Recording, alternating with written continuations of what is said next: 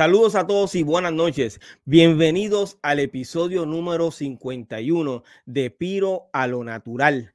Esta noche me complace presentar una entrevista con el talentoso y multifacético Umar X. Desde sus inicios, su nombre artístico fue Correa Coto. Yo sé que ustedes tienen que recordar a Correa Coto, hasta que se convirtió en uno de los exponentes más respetados del hip hop en Puerto Rico. Nuestro invitado ha colaborado con legendarios exponentes como Velcro, Babalú Machete. Sin duda, Umar X ha, sido ha ido demostrando su versatilidad, creatividad sin límites. Quédate con nosotros para conocer al legendario y diseñador de cada aspecto de sus cautivadoras producciones. Recibamos con un fuerte aplauso a Umar X. Yeah. Eso es, eso es. Oye, dímelo, Piro, dímelo. Ya tú sabes. La leyenda. Piro, yeah, Gracias, gracias, brother. Oye, Correa Coto. Vamos a comenzar por ahí, brother, porque eh, de Correa Coto a Umar X, ¿qué sucedió, brother? Porque yo recuerdo al Correa Coto que le metía bien duro en aquella década de los años 2000, más o menos, creo que escuché final de, final del no, de, los años 90. Eh, y luego continué viendo el trabajo que, que, has continuado haciendo, lógicamente, pero ahora como Umar X.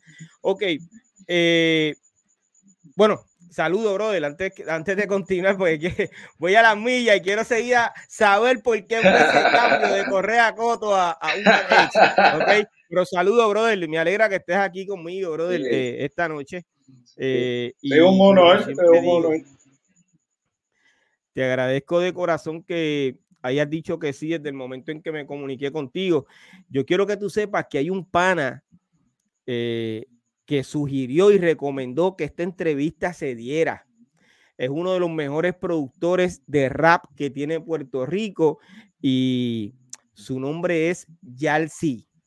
¿Okay? Durísimo, durísimo. Yalsi. Eh, te quiero hablar eh, más adelante de los productores para que me des tu opinión y demás. Pero eh, saludos a Yalsi, brother. Yalsi, eh, de verdad que estuvo ahí. Mira, hay que entrevistar a este hombre, qué sé yo. Y yo dije, sí, brother, hay que hacerlo. Y él es el que me dice, porque ese es Correa Coto. Okay, okay. y ahí yo caí en cuenta y dije, eh, rayo, espérate. Ahí fue que yo caí en cuenta. Pero nada, brother, gracias por estar aquí conmigo nuevamente. Cuéntame, ¿qué pasó? ¿Por qué ese cambio de nombre artístico?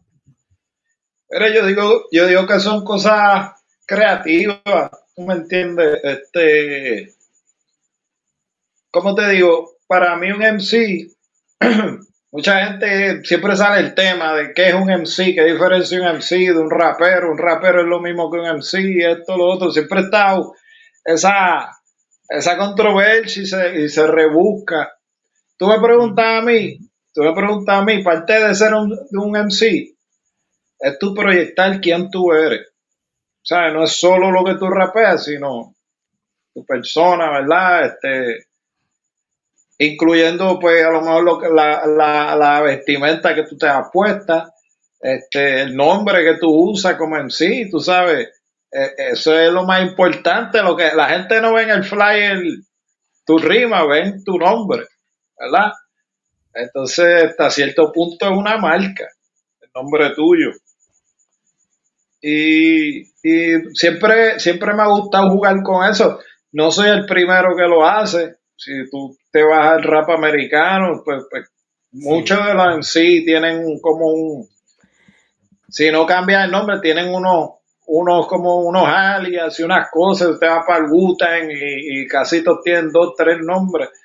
Tú sabes que, de cierta forma es parte del proceso creativo y la gente si escucha mis producciones se da cuenta pues que yo tengo mucha influencia de, de, pues, la cultura popular y eso y en parte se debe a que yo busco inspiración en, cosas, ¿verdad? En, en, cosas que ya la gente conoce, ¿verdad? Entonces trato de casar lo que quiero decir, lo caso con lo que la gente ya conoce para, que se le haga más fácil entenderlo. Óyeme. Correa Coto, ¿de dónde sale el Correa Coto? pues tú sabes, yo no sé si te acuerdas, para los 2000, pues estaba esta cosa que todo el mundo quería ser el Skyface, Tony Montana y el otro mafioso y esto, lo otro. Entonces, a, modo de chiste, eh, eh, por lo menos en mi barrio todo el mundo había visto la película de Correa Cota, así me llaman, porque en el videoclub estaba y, la, gente le decía, mira, ahí, salen mujeres con poca ropa y hablan malo y eso, checate la película. Y, hablaban mal en español y qué sé yo, y entonces como que el, el, yo lo veía como que el, Tony Montana de Puerto Rico era Correa Coto, tú sabes. Y a son de chiste lo dije una rima, yo ni me llamaba así, pero pues lo, lo grabé. Entonces yo creo que decía, yo soy Correa Coto del 2000. Entonces a los panas míos le vacilo la cosa y pues, pues me puse el nombre de Correa Coto, tú me entiendes. Esto... Y me gustaba porque había mucha gente, había gente que no sabía quién fue Correa Coto, pero había gente que sí. Fui una vez a, la primera vez que fui a Claridad a, a rapear, la gente mayor sabía. Y, los doncitos me decían, ya, Correa Coto, Correa Coto. Entonces, ellos, ellos sí están. Correa Coto le mete, Correa Coto le mete. Sí, sí. Oye, oye, en parte lo que la gente, mucha gente no sabe el lado político de Correa Coto, del, del ¿verdad? El original, que el que mucho de la de, de los motines, las revoluciones que formó el Partido Nacionalista, una de ellas la, la empezó Correa Coto en la cárcel pues, está planeado cuando iban a atacar a, Fortaleza. al lado estaba la, la cárcel de la princesa y él estaba allí trancado. Y él, lo mandaron a hacer un motín allí para que la policía fuera a la cárcel y se le hiciera más fácil el.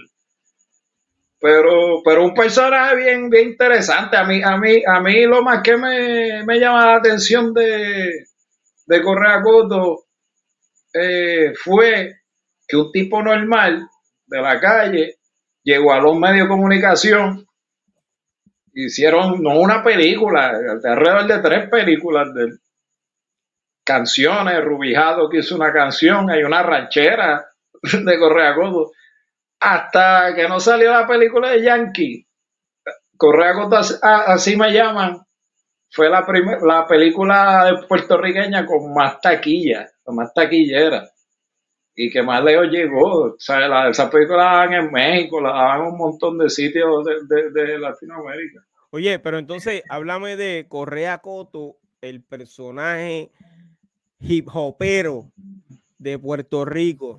Exacto. Pues, pues basándonos en eso, pues mira, yo quería hacer este personaje, este rap político, pero no este rap político ¿verdad? Porque hay otros muchachos haciéndolo, ¿verdad? Que es más, ¿cómo te puedo decir? Más intelectual, más poético, tú sabes, más, está otro, otro tip. Yo quería de alguna forma mezclar la calle, la esquina, con el mensaje político. Tú sabes, este, que los muchachos por fin alguien dijera por ellos porque están en el punto parado. ¿Tú entiendes? Por una situación política, no es que ellos son malos, los muchachos están allí parados, ellos quieren comer. ¿Tú sabes? Y si el país está malo y, la, hay mucho trabajo, pues todo el mundo agarra donde hay. Entonces, por ponerte un ejemplo, entonces, quería traer esas temáticas de otra perspectiva de, de rap político que no necesariamente fuera una cosa como más académica, más, más seria, sino más calle, ¿verdad? Y entonces de ahí, ¿sabes? Correa Coto era el tipo perfecto que yo podía usar de ejemplo, ¿verdad? Que era un tipo calle, pero sí tenía su compromiso hizo lo suyo por, por el país, por la causa política, ¿tú me entiendes? Su intención eh, o tu intención era llevar un mensaje. Sí, eh, siempre, siempre. Por más, por más loca, por más loca que tú escuches una canción mía, que yo esté roncando y lo que sea, siempre te voy a tirar una barrita con, algo para que te lo lleva a, tu casa. Porque pasó el rap, tú sabes. Eso es así. excelente, excelente, brother. Oye, pero entonces, ¿cómo ha evolucionado eh, tu música, tu estilo, desde Correa Coto hasta convertirte en Umar X? Mira, yo te puedo decir que irónicamente no es, sido, mi crecimiento no ha sido tanto por, por, lo que yo escribo, sino con las cosas que no son rapial que he aprendido a hacer y que, que, que, que tienen que ver, ¿verdad? Con, con, con tu ser rapero. Me explico. A principio empecé a rapear y era bien difícil yo conseguir dónde grabar. Porque yo iba a grabar un sitio y pues me ponían un disco de Chavarrán y decían, ah, ustedes son español. Era como que, no, loco, yo tengo una canción aquí mía, que yo me la hice, tú tienes un beat que tú hiciste ahí, aunque sea uno de esos grabados, no hazme este. Entonces era, era complejo porque conocer gente con estudios sí los conocía, pero que yo pudiera hacer música de cero, por decirlo así, era bien difícil, tú sabes, entonces ahí empiezo como que a buscar dónde, cómo yo puedo hacer mi propio estudio, hacer mi beat y aprender eh, a cantazo limpio, ¿verdad? Dando tumbo y, pero, pero aprendí a hacer mi, mi ritmo eh, me fui a terminar la universidad, eh, estudié arte gráfica. Bueno, pero como eh, mientras estuviste buscando dónde grabar, según yo tengo entendido, tu productor o uno de tus productores es Ébano. Ah, sí, sí, porque Ébano llegó después, tú sabes, Ébano... Y te, te, te voy a hacer el cuento, ¿verdad? Porque entonces es como una cadena, ¿verdad? Entonces, acuerdas, antes no había internet, entonces, como te digo, no es como ahora que tú conectas, no, la gente, los muchachos ahora no valoran eso, la facilidad que hay ahora de, de tú hacer una red y conocer gente que hace lo que tú haces. Yo te puedo decir que yo, yo me creía que yo era el único rapero del mundo tú sabes, fuera de, de, de, de, uno que otro, ¿verdad? Entonces, eh, voy a la universidad, me tocó estudiar en Carolina, que era donde daban arte gráfica, en los PR. Entonces, ahí me encuentro con más raperos entonces, pues lo que eventualmente muchos de los miembros, los que fueron miembros del sindicato, pues estudiaban allí en Carolina y los conocí, entonces ahí, ahí voy entrando y fue, pues me voy enfiebrando porque yo no quería, yo no pensaba en rapear, la clara, yo era bien rapero de, fan, de escucharlo, pero no era rapero de, de, en sí, tú sabes, ni me pasaba por la mente, la clara. Oye, pero eh, para, no, para, para, para no pasarte por la mente ser rapero eh, escogiste uno de los mejores flow porque te están metiendo bien. yo, yo, yo, soy, yo soy bien introvertido, ¿sabes? O sea, para mí, para, antes, ¿sabes? Para mí era un reto yo pararme a una tarima y soltar. Pero tú sabes que eso fue lo que me motivó. Yo dije, tú sabes que esto va a ser bueno para mí.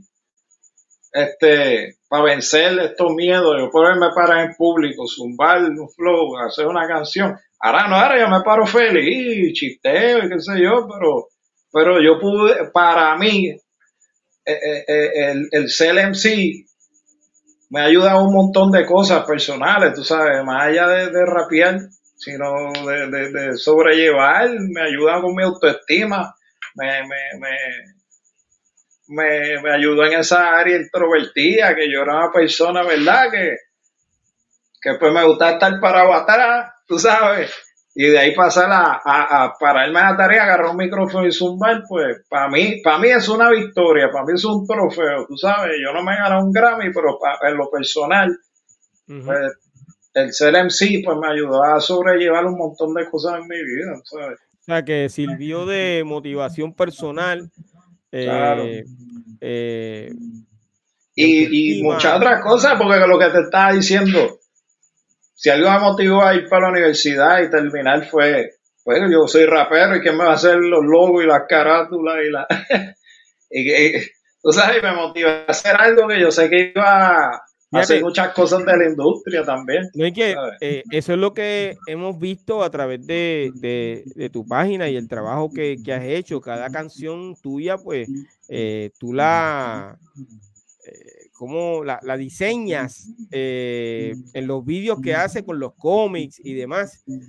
Sí, yo trato que todo eh, sea como un paquete, tanto el beat, la rima y los visuales, el arte gráfico, que todo sea uno. Y entonces por eso es que eh, termino haciéndolo todo yo, porque como, como ¿sabes? Como no es la canción sola, sino en mi mente son, son las tres a la vez. ¿Qué vamos a hacer ahora, papá?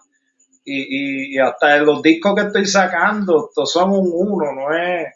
Sí, son varias canciones, pero en mi mente es uno completo y de hecho yo lo grabo completo, como una sesión sola, con todas las canciones y las grabo y hago el máster y lo escucho completo.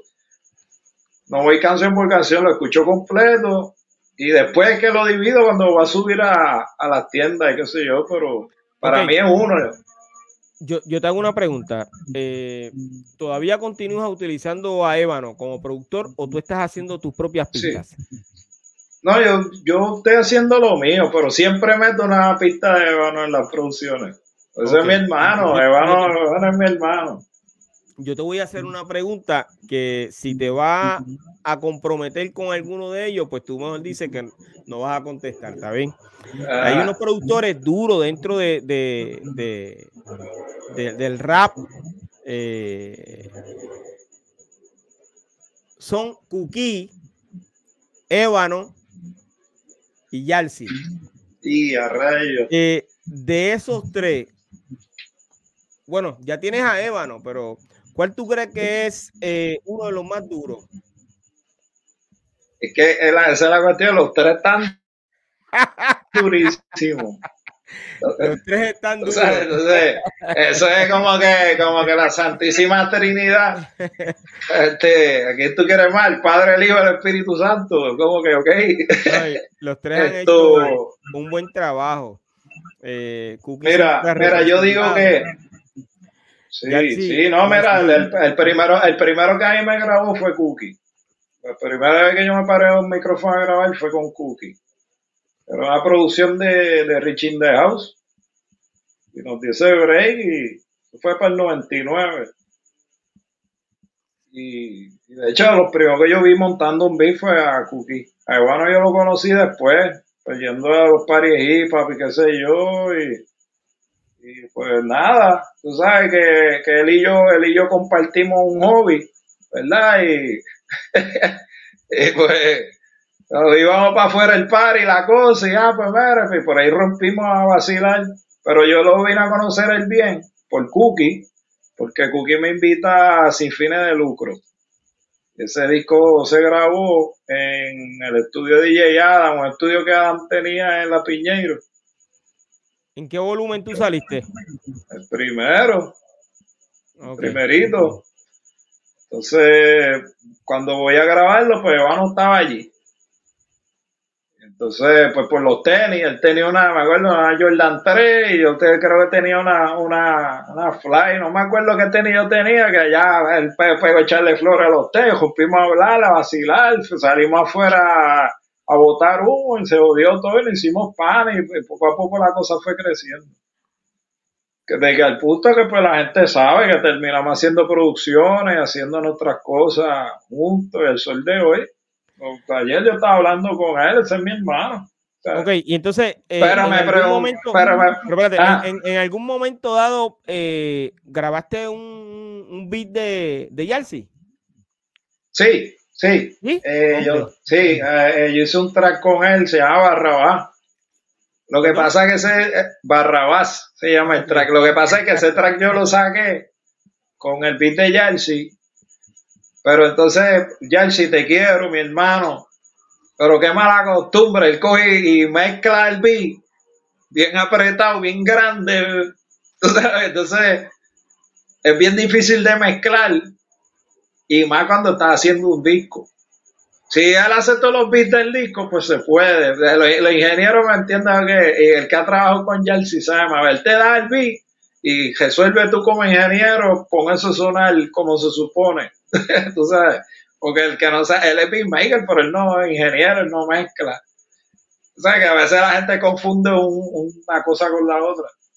Entonces, él mismo te lo dice, él mismo te lo dice. Entonces, para el disco, pues tuve que cambiarle el beat. Entonces yo hice un beat yo y, y en X-Force aparece. Pero con el beat de Jersey, esa canción está en SoundCloud. O sea, que está, está en la red de la canción. Ok. Pero, pero he trabajado con él. Que ha dado duro. Eh, fíjate, yo quiero que tú sepas que él te está viendo en este momento y me extraña que no me haya llamado. ya mismo Oye, pero, pero eso no significa que, tú sabes, esto, yo hago mi beat pues me simplifico la vida un poco haciendo lo mío, pero tú sabes, estos son tipos que tú no puedes decirle que no. Ya él sí te manda un beat, tú tienes que, escribirle algo. Este, igual Eva, Eva no me manda muchas cosas, ¿sabes? Cuando yo voy a hacer un disco, mira, te voy a, sí, tú sabes que, es obligado, aunque yo tiene que, tiene haber un track con Eva. Eh, Cookie me envió un beat los otros días para, para un hip hop boricua que va a salir pronto. Tributo de los 2000. Yo no sé si estoy hablando mucho, dando adelanto que no tengo no, que dar. No, no, Pero... aquí, aquí es que tú tienes que dar esos adelantos. pues ahí, ahí Cookie me envió un video. Cookie ha hecho un par de cosas también. Este, los mismos proyectos de sin fines de lucro, los de, los de hip hop boricua. Háblame. Eh, con, el, primer beat que yo grabé, pero. Ah. háblame, eh, sobre la influencia de los cómics en, en tus proyectos. Ya mencionaste que básicamente eh, tú eres todo, tú lo haces todo y piensas cómo, cómo qué es lo que tú quieres mostrarle al público. En la mayoría de los casos, ¿cuál es el mensaje que tú quieres llevar? Tú sabes que más que un mensaje, a mí lo que me gusta es poner a la gente a, hablar, a conversar de un tema.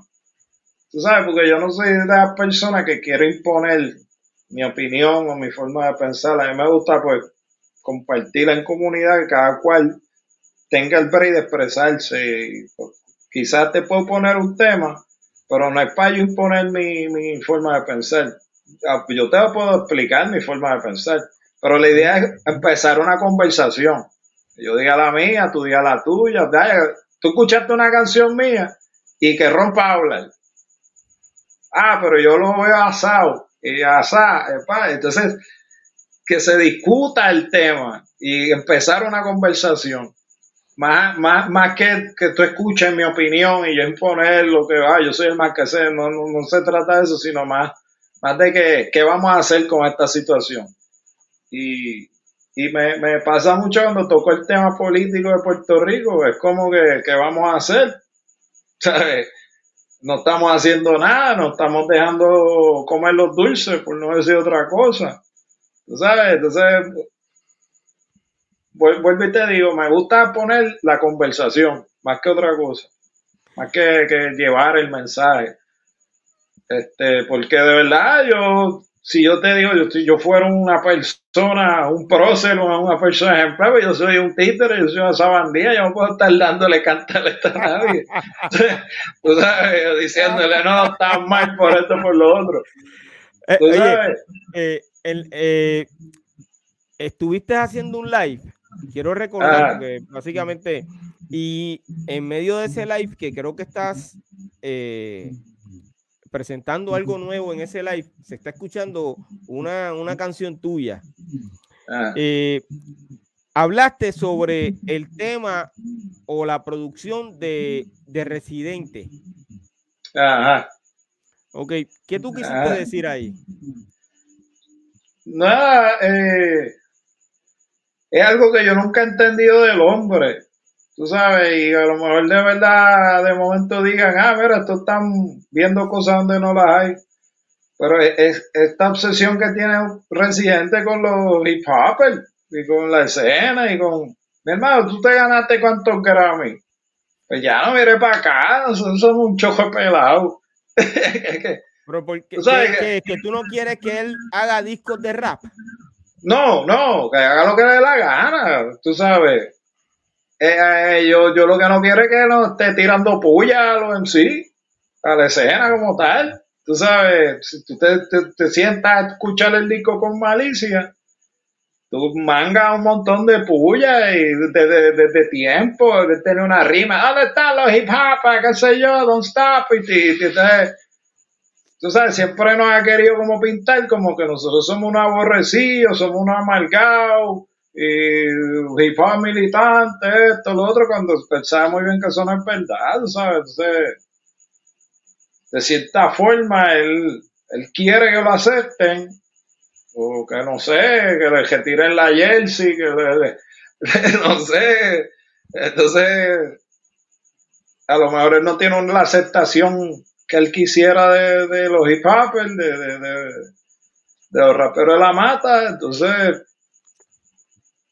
tú ves que él suelta la frustración, pero entonces a mí lo que me molesta es que no, no, no se va de frente. Tú sabes, cuando, cuando nosotros brincamos, pues, ah, no, que, que esto están viendo cosas donde no las hay. ¿Tú me entiendes? Pues básicamente eso, porque, ¿sabes? ¿Qué carajo soy yo o nadie para decirle a cualquier persona, tú no puedes hacer esto o lo otro en, tu música? Que le haga lo que él quiera, más él que él vive la música, tú sabes que haga un disco de, de, guaracha y le da la gana, que haga lo que o sea que El último disco de Residente te gustó. No, no me gustó. No me gustó. A mí no me gusta cómo rapea. No me gustó. Que quede claro, no digan, yo estoy diciendo que el tipo es una mierda, que el tipo no sirve, porque, porque cambia lo que uno dice. A mi gusto, no me gusta cómo rapea, no me gusta cómo él acomoda la, la, la sílaba en, en, los steps. ¿Saben? Yo encuentro que su estilo es, es sloppy, es medio chapuceado muy regado. Entonces, tú lo consideras rapero, pero no parte de la cultura. Exacto. Oye, es que por eso tú eres piro, mucho tú sabes. Porque rapero hay mucho. Era, por eso es rapero. Oye, tú sabes todo, todo, el trabajo que yo tenía que pasar para explicarle eso a cierta gente. Por el hecho de que tú seas rapero, no significa que tú seas hip hop. Que tú pertenezcas a la cultura.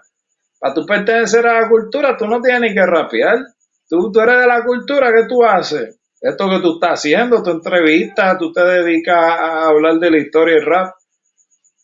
Este, cuando, cuando tú eres de la cultura, tú vas a los paris, tú das cara, tú vas a las actividades, tú apoyas, tú estás ahí, tú conoces a los demás en sí, tú, tú, tú, te, tú te desenvuelves dentro de la cultura. Tú buscas el diccionario con una cultura, pues eso te lo va a contestar todo si tú cumples con eso. Pero si tú lo que haces es rapear, tú te sentaste en un estudio y si escribiste un rapcito y lo zumbaste, pues tú eres un rapero. Tú sabes, un rapeador. tú sabes. Pero eh, eh, eh, no representa la cultura. Y nadie se tiene que ofender por eso, porque esa es otra que se molesta. ese, ese, ah. ese, ya mismo. uh. Entonces, como que por, porque tú te ofendes, pues si tú no, tú, yo no te he visto un par y nunca, a ti no te importa la cultura hip hop. Entonces, en el momento que uno dice, fulano no es parte de la cultura, me molestan. Pues si tú, tú no te importa la cultura. Entonces, tú, tú sabes, tú me entiendes. Y nadie te está diciendo nada malo, ¿sabes? Eso es así. Óyeme, eh, viene con un disco, o bueno, hay un lanzamiento para el 15 de marzo, si no me equivoco. Sí, yo permite. ¿Qué, ¿Qué, es lo que trae Umar X? Un EP, eh, ocho temas, eh, un solo tema. Si no me equivoco, son 12 tracks. Wow. Pero son tracks, no son canciones, canciones, porque yo me he acomodado a los formatos nuevos. Y cuando yo estaba como correa coto, yo tenía una incomodidad que a veces yo cogía, escribía dos versos, tres versos, un coro, si unas canciones de cuatro o cinco minutos. Y me sentía de momento como que se perdían. Porque la gente te escucha el primer verso y ya, y el coro, y le dan para adelante. Escuchan más cuando, llegaron los iPods y las computadoras y la cosa, y entonces le dan para atrás. No es cuando escuchaba un cassette que tenía que pasar más trabajo. Entonces yo, yo dije, además, acomodarme a, a los tiempos. Y si tú te fijas, las, las canciones, yo te puedo hacer en un disco dos, tres canciones con, con formato de, de verso, coro, verso. Pero básicamente ahora yo que te hago son power bursts. Yo te puedo hacer 24, 32 barras y a lo mejor un coro empezando y para cerrar. Acomodándome a los formatos ahora del streaming. ¿Qué, eh, ¿Cuánto tiempo te ve la gente en general en, las redes sociales? Un minuto, minuto y pico, ¿verdad? Pues, pues yo corté las canciones a eso y entonces no tengo el skip ese en Spotify que te castiga Spotify en el algoritmo por, porque la gente le skipa la canción. ¿Tú entiendes? no le doy break a eso y acomodé el formato a eso y básicamente pues tengo 12 canciones, 12 tracks pero no son largotas, ¿ves? son power verses con, pero son tan poderosos que yo encuentro que es suficiente, tú sabes. O sea, que tú crees que eh, el público va a aceptar esta producción. Eh, que es que ya yo te llevo tiempo haciéndolo, lo hice, yo creo que las últimas tres producciones que he hecho, lo he hecho ese formato y la gente le ha gustado hasta más. Okay, es como más, es como más concentrado. ¿entiendes? Y ha aclimatado a los medios de ahora, tú sabes. Si tú te pones a estudiar el mercado ahora y, como se escucha la música ahora, yo digo que el, que el, que el formato de escuchar la música siempre te va a definir lo que tú haces. Cuando la gente hacía en LP, cuando la gente hacía en cassette, según ha ido cambiando la tecnología, va cambiando la dinámica también de cómo se, se produce la música y cómo se hace. Y lo que sale al final. Básicamente tú estás hablando de una evolución, ¿ok? Eh, ¿Cómo tú crees que ha evolucionado el hip hop desde que tú comenzaste hasta el día de hoy? Antes de que contestes eso, yo te pregunté eh, de dónde tú eres y me dijiste que eres de, de Levitown. Rápidamente te dije, oye, pues entonces tú eres del corillo de, de uno de los raperos más duros que tiene Puerto Rico. Eso fue lo que te mencioné. Y seguida, tú mencionaste, mencionalo tú. Tech One. Tech One, brother. Tech One eh, eso, bueno, esas son palabras mías, ¿ok? Yo lo identifico como uno de los mejores raperos de Puerto Rico porque eh, por su estilo, su sí, eso no se discute. Y, y hay, hay, un complemento porque el hecho de que él tenga esa dinámica con, con Yalsi, estos dos tipos, pues, sabe, saben lo que están haciendo y al público que, que, que al cual quieren llegar y lo han logrado.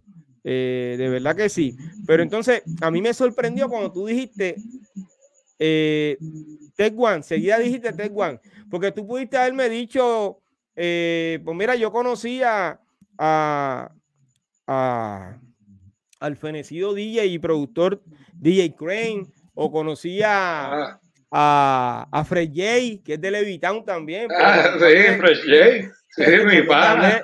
Cuando te hablé del primer, eh, del rapero más duro, mencionaste a Tech One. O sea, que tú también piensas lo mismo que yo en ese sentido. Mira, yo quiero mucho a Fresh J. Yo lo conozco, yo soy chiquito, chamaquito. Fresh J está allá en la cajetera por ahí jodiendo. Pero de verdad, la hija de Dios, te igual la verte más que Fresh J. bueno, no, pero no, oye, perdona, no estoy a competir, no, no, no, no. Sí, sí, sí, nos vamos a, entonces tú me dices, el más duro, lo más duro de Levitown. Pues mira, yo, yo, te, yo, tengo una rima que dice que los mejores MC son de Levi. Ajá, bueno. Oye, yo no, voy a, yo no voy a entrar en esa discusión porque a la que yo entre en eso, chacho, pierdo porque ahí la gente va a comenzar a. Ya, ya está encojonado Carolina, ya está. Agua, el West Coast, Pero yo quiero que tú sepas que siendo yo de Carolina, para mí los mejores siempre han sido de Carolina. Está bien, pero no voy a discutir eso, vamos a olvidarnos de eso. Está bien, ya la gente empezó a escribir. Ahí está, ahí está, eso es lo que yo quería. Óyeme, eh, pero entonces, háblame de esa evolución del hip hop desde tu comienzo hasta el día de hoy. ¿Cómo tú has visto la escena? ¿Ha crecido? ¿Se quedó estancada? Eh, Mira, Tú, sabes que lo que pasa, que, entonces, que la gente de momento quiere medir si el hip hop ha crecido o no por whatever, fama o que esté en la televisión o qué sé yo. Entonces yo veo esto como un árbol. Tú sabes, tú ves un árbol, que el árbol crece bien grande y bien bonito, tiene hojas, pero el árbol sin la raíz no es nada, no existe. Se cae. Por ahí que se alimenta, eso es lo que lo aguanta, es, lo primero que crece, es la base. Y muchas veces como que, ah, que el hip hop como que no, no creció, el hip hop no creció. Tú has visto todos los géneros musicales y toda la gente que han salido de, del hip hop, ¿verdad? Somos la raíz, nosotros somos la raíz de esto. Y si ahora existen, hay un y donde está, Va Bunny amor no es hip pero él, es una hoja, una rama de, esa raíz rapera que, sembraron ustedes, que empezaron ustedes y siempre ha estado. Yo encuentro que es necesario que este, exista este underground, porque tú sabes que, para bien o para mal, estos artistas famosos siempre van a alimentarse a un par underground, a ver a los MC meterle. Sí, no, y escuchan continuamente eh, la música de los que están en el underground. Y ya lo vemos con lo que pasó con, con Take One y, el tema de Bad Bunny. Eh, tienen el mismo título y pues, él dice que no sabía eh, que eso, que eh, había grabado un tema así, pero eh, lo hizo primero. Y él le puso el mismo título. Ok, pero entonces, estos raperos que tú ves ahora en la escena de Puerto Rico, ¿ok? Eh, ¿Tú crees que superan a los de los años 90 y principios de los años 2000? Tú sabes que yo quisiera contestarte esa pregunta, pero es que ahora no quieren grabar. No quieren hacer temas, porque quieren freestylear y batallar. Que a mí me encantan las batallas, me encanta. Yo soy el primero en la guerrilla, yo he sido batalla, yo soy loco con los bares. Pero siempre se lo digo a los muchachos, graben, graben algo, hagan música, hagan temas. Sí, yo tengo temas, pues grábalo, muévelo. O sea, no todo es freestyle. Porque el freestyle, tú sabes que pues el freestyle se lo lleva el viento. Es correcto. Eh, lo, que, lo que pasó a menos, bueno, lo que pasa es que ahora si hay una cámara prendida, pues si gustó tanto, pues se puede ir viral. Entonces, ahí, eh, pero también hubo una página hace unos años atrás, yo creo que eso está todavía, eh, que presentaban mucho a, a los raperos freestyleando y se pegaron un montón a través de esa página. Freestyle Manía, creo que es, ¿verdad? Freestyle Manía. Ajá, Freestyle, de Freestyle Manía salió. Salió John Z, salió Mickey Mucho. salió de ahí, salió un par. Este Benny Benny era el, dueño de eso. Excelente. Entonces, ¿qué pasa? Que eh, si hay una cámara prendida, pues pueden irse viral, ok. Pero no están grabando. ¿Por qué no están grabando? ¿Por qué tú crees que, que estos raperos de la nueva generación no están grabando? Ah, no, no me explico, Piro, porque ahora es tan fácil. ¿Tú sabes, ¿Tú sabes que yo uso para grabar mi disco? Yo tengo una laptop mi laptop que yo uso para trabajar mis cosas y tengo un micrófono, un audio técnica, un AT2020, que eso es barato, eso es económico, eso no pasa de 100 pesos.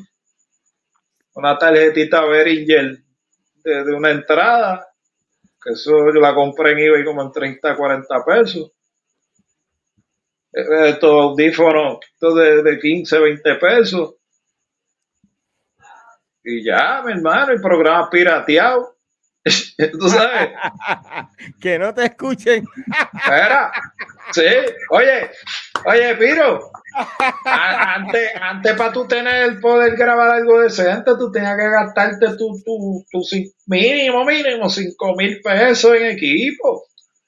Tú sabes, y ahora yo con, con 300 pesos, 400 pesos, tengo todo lo que necesito para grabar. Y queda digital y queda bien, bien chévere. Tú sabes, ¿verdad? Porque la magia está en la mezcla también, uno tiene que saber cómo, cómo trabajarlo. Pero ahora es tan fácil tú poder hacer un track y yo no me explico porque no, no hacen. Y Pimera grabó un disco, este, mi padre, Leandro, Leandro el Taino. Él es freestyler y qué sé yo, pero él es bien activo y se grabó un EP. Chévere, hay par que han hecho sus cositas. Por ahí está Kevin Kazui, que hizo su, está haciendo sus cositas. Cartagena Rosario, tú sabes,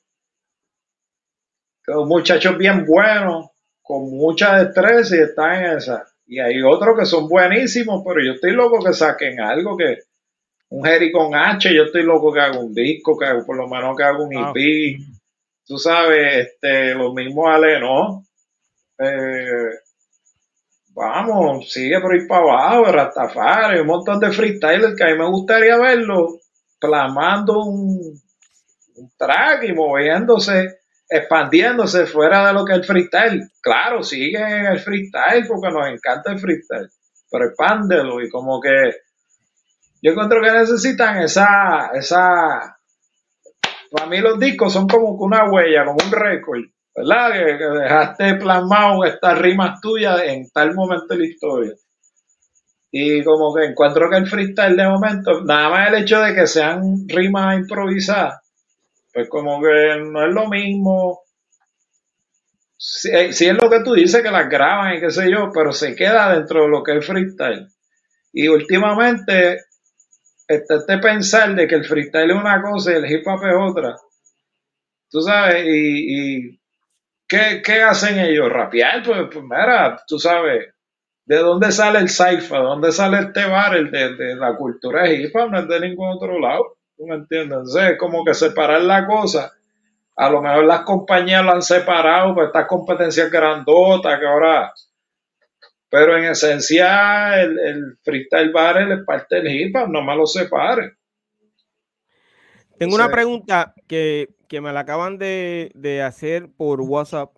Ok, me están diciendo que te pregunte eh, que si ¿Escuchaste la tiradera que hubo hace unos años atrás entre Residente y Tecuan? Ah, ¿Y ¿A quién tú se la diste?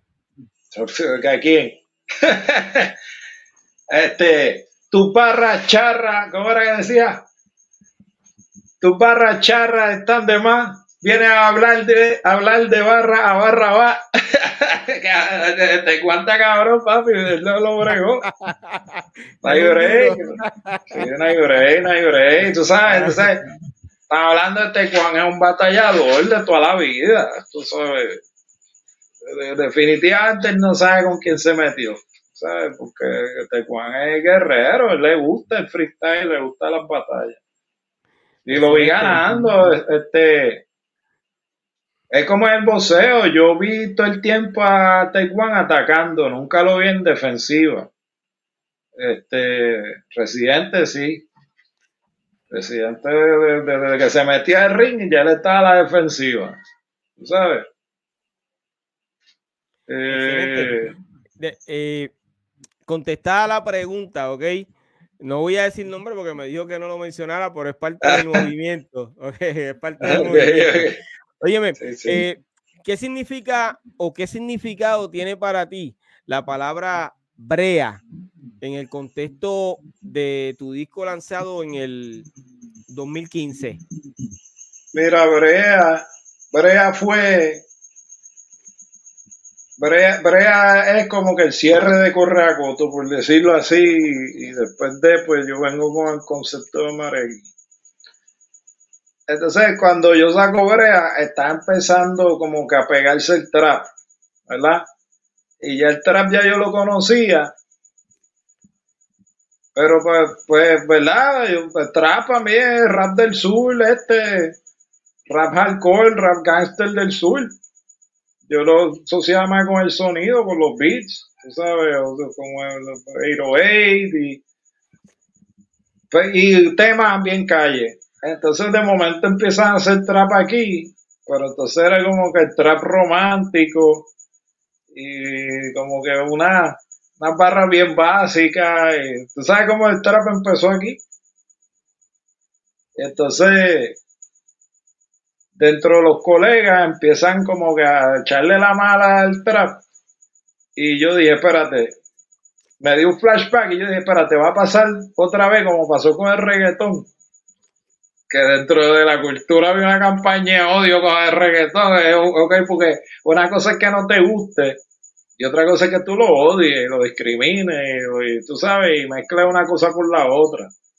Yo no consumo el reggaetón, pero yo no lo odio, son mis fans, un montón de reggaetones son para míos, ¿sabes? Yo no, yo no odio el reggaetón, yo no lo consumo, que son dos cosas bien distintas. Este, y yo veía que iba a pasar lo mismo con el trap. Y le dije a muchos panas, mira, ¿y tú sabes qué? Yo te voy a hacer un disco de trap con, con letra con carne. No, que ya tú vas a ver.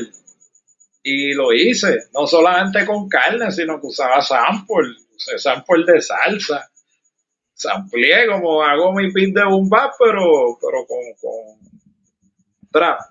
¿Sabes? Y toqué muchos temas calle, pero como a mí me gusta, no como lo hace todo el mundo, sino por otras perspectivas. ¿Sabes? Y, hay, hay, hay muchos temas en ese disco que, por eso es que se llama brea. No, no es la calle, es la brea lo que compone la calle. Tú sabes, es, el elemento que, compone la calle. Y de momento yo quería decir, no, yo, esto no es calle. Si tú escuchas el disco, yo lo digo mucho, esto no es calle, esto es brea. ¿Tú entiendes? Entonces, el, el, el tema como tal es, vamos a hablar no nada más de lo que hablan los muchachos de la calle, sino vámonos un poquito más para adentro. Por ejemplo, hay una canción que se llama de, la, de, eh, el aluminio y la pesa. Y estoy hablando de la historia verdadera de un pana mío que, que pasó de ser el bichote a ser el tecato.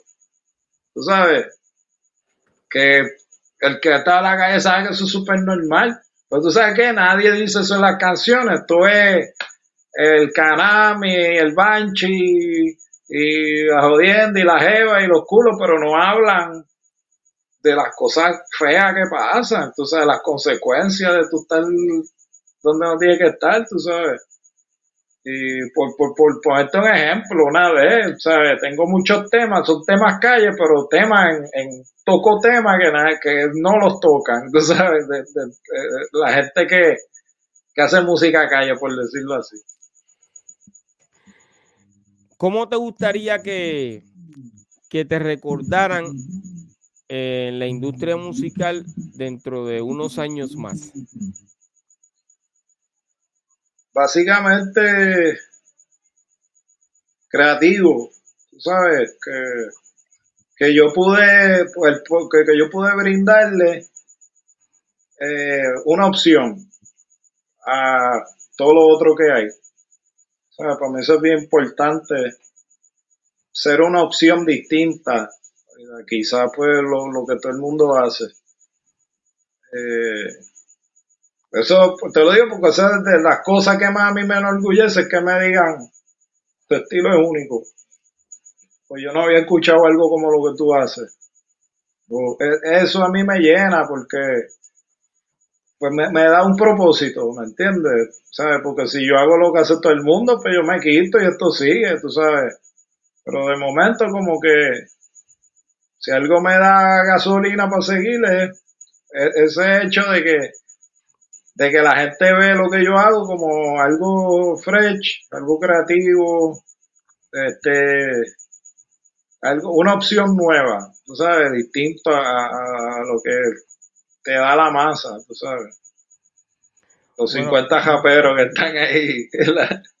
tú, quieres, tú quieres que te recuerden como alguien creativo y básicamente eso eres tú, estudiaste eh, arte gráfico.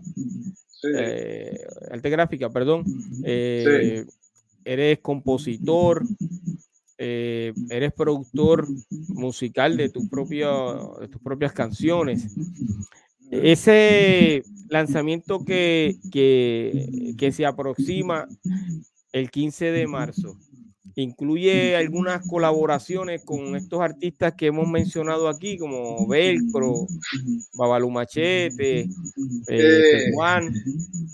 Fíjate, yo con las colaboraciones, yo hice unos discos cuando estaba con Correa Coto, o sea, en defensa personal hice cuatro volúmenes y pues me traté, traté de hacer featuring con todo el mundo, literal. ¿Sabes? Si me pongo a decir aquí, yo sé que se me van a quedar hasta gente y se, y se van a chismar conmigo. Pero, pero este que viene ahora, el 15 de marzo. Pero, pero, exacto, eso es lo que voy. Pero de un tiempo para acá, de Omareki, Omareki es más, es más ermitaño, ¿verdad? Entonces, pues por esto mismo los formatos y los streaming y eso, y para no estar haciendo split sheet ni cosas, tuve, tuve un choque con un japero una vez que él decía que yo estaba cobrando por la canción. Y, y pues mira, hermano, me decía, eh, Spotify me pagó un, un peso, 1.25 por esa canción. Si tú quieres, yo te los doy. Tú de momento como que hay problemas, este cree que la gente, eso te paga un montón de dinero y cosas, y, yo puedo evitar, pues, en parte, y pues, y también como que estoy en mis viajes, y a veces de momento, aunque son un raperos bien buenos, como que no cachan, este, el viaje, los conceptos. De un tiempo para acá, los featuring que yo he hecho es porque están en sintonía conmigo yo traje un disco con Kenny Wright que lo trabajamos porque creamos el concepto juntos. Estuvimos como dos años acá calladitos trabajándolo. Tú sabes, yo no, ya yo, yo no quiero hacer featuring por hacerlo, por tener a fulano en mi disco, o vente, mándame unas voces, o tú sabes, no, no, no quiero estar en eso, que si, si yo hacer una colaboración que sea bien planeada y bien pensada y, y los últimos discos que he hecho no tengo featuring, ¿sabes? He grabado con otra gente, he grabado. Sí, porque es el momento que estoy. No es que no quiera saber de nada, está aborrecido. Es que, es que eh, estoy. ¿Cómo te explico ahorita? Que ahora de momento veo los discos como uno los 10, 12 canciones que haga para mí son una y como que estoy metido en esa burbuja y si tú escuchas el disco tú sabes que estoy en ese viaje metido y como que no me siento no me siento muy cómodo. Si voy a meter a alguien lo voy a meter full para hacerle un track de verdad. No de que tocó el beat escríbete un 16 y me lo manda por email y no de verdad que yo no estoy para eso. La clara la clara. Pero no tengo, no tengo featuring en esta, ni tuve en el último disco, ni en X-Force, ni en Explícito tuve featuring. Pero estoy trabajando un disco de colaboraciones que estoy de productor. Y entonces ahí tengo, estoy invitando en sí. Que puede que rape, puede que no es ese disco, pero los beats son míos. Ya lo estoy trabajando, ya tengo grabado a Tintero, tengo a White Buda y tengo mala cara. Y tengo Palma ya casado para grabarlo y qué sé yo, para trabajarlos a ellos. Esto no lo menciono para que no se sale, pero ese, ese disco se va a llamar Planet X y, ese va a ser de colaboración completa. Esa es la parte 1, que son con los MC jóvenes. Y la parte 2 va a ser con los MC veteranos. Entonces se va a hacer con, los, más veteranos, los más mayorcitos, ¿sabes? Excelente. Porque quise volver a las colaboraciones y qué sé yo, y vamos, vamos, me, animé, tú sabes, como que pide el estado de la escena y ok, pues vamos a meterle, vamos, porque esa es otra también, yo, de todo depende cómo yo vea el estado de la escena, si me animo o no me animo a estar colaborando y qué sé yo, tú sabes. Excelente. Oye, eh, Umar, ¿Dónde te pueden conseguir los seguidores de este podcast? Bueno, primero me consiguen, me consiguen, búsquenme en YouTube, por favor, que estoy como a 100 para los mil en el canal. Este, así mismo, o como está escrito ahí, Omar X o Correa Coto, pueden buscar el canal como Correa Coto o Omar X, aparezco. Este, me consigue en Instagram, Omar X, pero en Instagram es E-Q-U-I-X, Omar X, y en Facebook también. Me consigue en Facebook, es que yo hago los los y vacilamos un rato y qué sé yo, y siempre doy mi opinión de lo que está pasando por ahí. Mi opinión bien, bien, bien, súper personal y la que nadie me pidió, pero la suelto por ahí por, Oye, yo te agradezco. Ah, ah perdona, Piro. y Spotify, Spotify, búscalo y dale play a las canciones, métame a los, a los playlists denle paleta a la música, que más que nada, más que me sigan en las redes, quiero que le den play a la música, que por eso estamos, yo soy rapero, yo no soy modelo ni, ni pretty boy, denle paleta a la música. ¿Viste? Porque eso es lo malo ahora, que ahora hay que hacer de todo, piro, hay que ser modelo, hay que ser actor, hay que hacer este de todo, eh, OnlyFans, de todo. Wow. Nuevamente te agradezco por estar aquí conmigo, brother. Y, Gracias por invitarme, Piro. Para de verdad, yo, yo sé que se escucha clichoso, pero de verdad que es un honor. Mi hermano, yo lo he escuchado a usted. Yo tenía como 11 años, una cosa así, ¿verdad? Wow. Y, y usted, usted, tú y, y, los demás muchachos de la época nos presentaron a mi generación esta cosa preciosa que se llama el rap. ¿Tú me entiendes? Esta, esta arte que, que es como un oasis, tú sabes, un desahogo, cuando las cosas están mal, uno coge ese desahogo, uno se queja, uno goza, uno se ríe, uno llora, uno hace de todo con esta música. Y si alguien nos la presentó y, y de una forma bien responsable fueron ustedes. O sea, ustedes vean con unos temas bien sociales, bien, unas canciones bien hechas, bien construidas, tú sabes. Este, de verdad, gracias. Gracias por, por traer esto y, demostrarnos que esto se puede hacer en español, que de momento como que... Eso es así, bro. Oye, gracias a ti, bro, por esas palabras, ¿ok? Duro, duro. Eso estamos y gracias por invitarme, ¿verdad? Que fue un honor. Y nos divertimos. Me pasa bien. Eso es así. Oye, hemos llegado al momento de despedirnos de este episodio y agradezco a todos nuestros seguidores por el apoyo que le dan a nuestra plataforma pirojm.com. Hemos tenido el privilegio de compartir con el creativo Umar X, a quien le agradecemos por compartir sus experiencias y su visión con todos nosotros. Recuerden compartir nuestro contenido y dejar tu comentario debajo de este vídeo, ¿ok? Que yo sé que lo que se dijo aquí va a traer cola. Óyeme. Nos vemos, brother. De verdad que sí. Hacia adelante siempre, ¿ok? Mucho éxito. Bendiciones. Para adelante siempre. Papá.